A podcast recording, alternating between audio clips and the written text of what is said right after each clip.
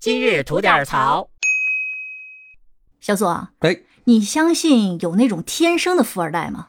有啊，那像王校长，还有上海那个秦某，那不就是天生的富二代吗？嗯，说的可不止这个。嗯你想想，王校长他们如果换一个家庭，他们还是富二代吗？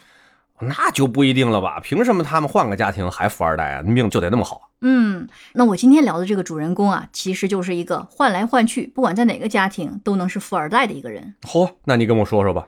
是这样的，啊前两天看到一个新闻，讲的是福建省呢有一个小男孩儿被拐卖了二十五年，终于在前两天跟自己的亲生父母相认了。啊，值得恭喜嘛！这是一个嗯悲剧的内容，还是一个喜剧的结果？嗯，嗯是的。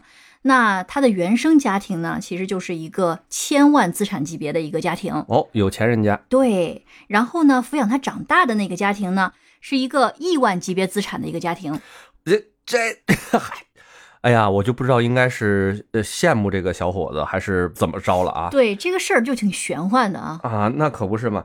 你说这个小伙子命不好吧？他两边的家庭都算是富裕家庭，对吧？嗯你说他命好吧？从小被拐卖走二十五年，不能跟亲生父母团聚哈。嗯不过现在总算是啊，刚才我说的嘛，一个悲剧的内容啊，一个喜剧的结尾，对嗯吧？对总算是跟亲生父母相见了，也是恭喜这个小伙子。对，可能唯一在这个事件里面最受伤害的，也就是他的父母了。嗯，是的，嗯呃，但是话说回来了啊，把他养大的这个家庭，不管是家庭条件有多么的好，给这个孩子提供了多好的生活环境，嗯，都不能掩盖他们其实是犯罪的这么一个事实。是的，当然嗯，现在对这个人口贩卖的买方的刑罚，我们国家处理我觉得是不够的。